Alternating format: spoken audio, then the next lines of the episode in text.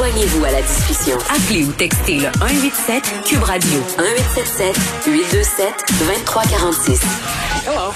Bon, oui, il faudrait mettre l'emphase euh, sur le fait que la plupart du temps, ça se passe bien, mais n'empêche, il y a beaucoup de dissensions dans la société. Puis avec l'arrivée du passeport euh, vaccinal, ça augmente euh, le fossé qui s'est peut-être érigé dans certaines familles, en certains, entre certains groupes d'amis aussi. ça crée des conflits quasi inévitables entre les vaccinés, les, les ceux-là qui sont pas vaccinés. puis vraiment, on a peur en ce moment de ce qui va se passer, qu'est-ce qui va se passer après la polarisation sociale prend un peu le dessus là puis moi je me demande tout le temps comment on fait pour rétablir des ponts. Moi j'étais un peu tannée là qu'on se crie par la tête euh, sur les médias sociaux puis qu'on s'envoie chez le bonhomme. Euh, on va parler avec Rachida Asdouz euh, qui est là, est psychologue, essayiste, elle a écrit un livre merveilleux qui s'appelle Pas de dans ma cabane, ça porte sur le dialogue et le débat public. Madame Asdouz, bonjour. Bonjour. Bon, beaucoup de gens là, qui sont inquiets sur ce qui se passe en ce moment, mais, mais moi, ce qui m'inquiète plus, c'est ce qui va se passer après. quand on va un peu redescendre tout le monde sur nos grands chevaux, là, euh, c'est clair que les gens sont plus à en ce moment, puis les, les, opinions sont très tranchées parce qu'on est dans l'émotion. C'est ce qu'on vit en ce moment, on l'a jamais vécu. Euh, il y, a des, il y a des chicanes de famille qui sont épouvantables. Moi, je reçois des courriels quand même en quantité inquiétante sur ce type d'altercation-là, euh, surtout depuis le printemps passé. Qu'est-ce qui explique qu'en ce moment, on soit aussi polarisé? Oui, alors il faut comprendre d'abord ce qui se passe dans la société et ça va nous permettre de transposer les facteurs explicatifs dans les familles. Alors, tout est lié. Vous savez, il y a un problème de, de, de cohésion sociale en fait. On a l'impression que le tissu social est, est très très très euh, euh mm. très fragilisé en ce moment et très affecté. Alors, il y a un problème de cohésion sociale euh, parce que on a de plus en plus de difficultés à dégager des consensus, des positions qui rallieraient un petit peu tout le monde. Et pourquoi est-ce qu'on a du mal à dégager des consensus? Parce que le débat, les débats sont de plus en plus polarisés, n'est-ce pas? Et pourquoi les débats sont polarisés? Bien parce qu'il y, a, tout simplement plus de débats depuis belle lurette. On assiste depuis quelque temps, vous remarquerez, à des controverses, des polémiques, des procès que deux camps très très arc-boutés sur leur position se font les uns les autres, donc des procès, des procès d'intention, mais de débats, il n'y a guère. Et euh, Mais c'est vrai, on s'écoute pas, on n'écoute pas les positions des autres, puis souvent notre défense c'est l'attaque. Absolument.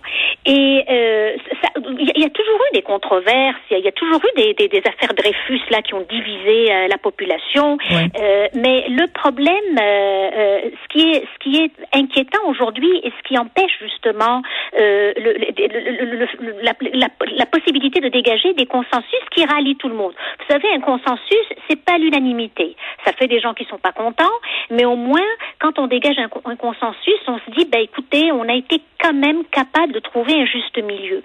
Mais un juste milieu entre, dans un éventail de positions, hmm. c'est correct. Mais un juste milieu entre deux positions adverses, il n'y en a pas. Dans le fond, il y a un perdant et un gagnant.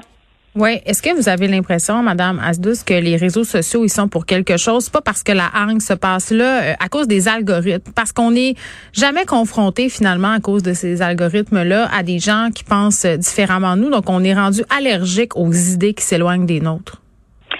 Oui, oui, tout à fait. Les, euh, je, je, dirais pas que les, les réseaux sociaux sont responsables euh, de tout, parce qu'on est quand même responsable aussi de ce qu'on met dans les réseaux sociaux. Mais les, les, réseaux sociaux amplifient le phénomène. C'est le miroir grossissant euh, de cette difficulté à, à, à, à, débattre tout simplement et à, et, et à, distinguer la controverse et la polémique du débat. Mais il y a un autre facteur explicatif, à part les réseaux sociaux, c'est l'érosion des corps intermédiaires. Vous savez, les corps intermédiaires, les syndicats, les groupes de pression, les, les, même l'opposition, les contre-pouvoirs, en fait, ils ont une fonction. Euh, les, les, les, les, corps intermédiaires, les syndicats, mm. tous les corps intermédiaires ne sont pas uniquement là pour dire non.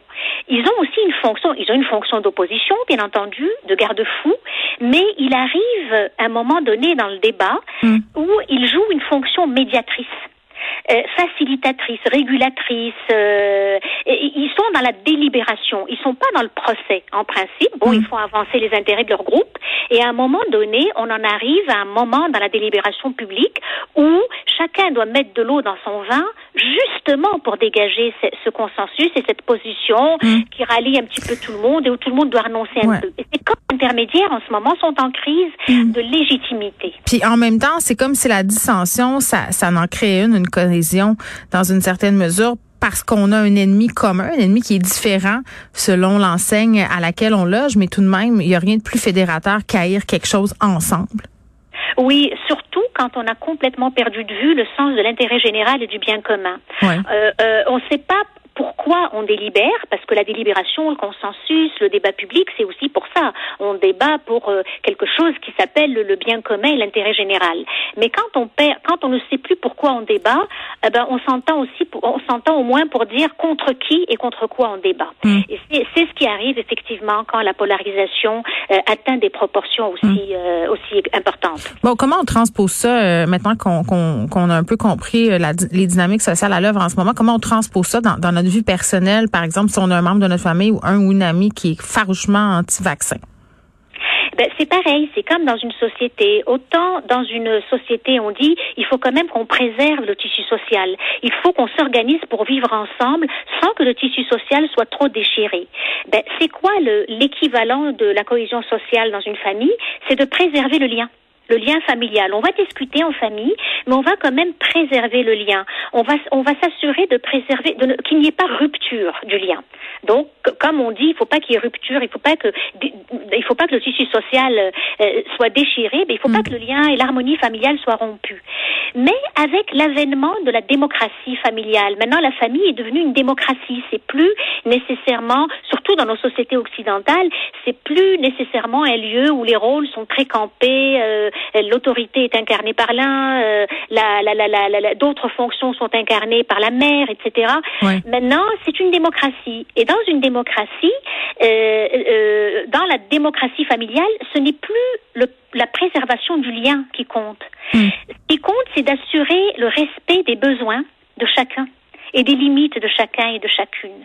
Euh, et, et, et, le besoin de chacun de s'affirmer, de s'affirmer, de ne pas prendre sur lui au nom de la préservation de l'harmonie et du lien familial. Alors ça donne exactement la même chose que dans une société où on dit, ben, écoutez, on va délibérer autour d'un enjeu, ça peut être mourir dans la dignité, la laïcité, euh, la pauvreté, etc.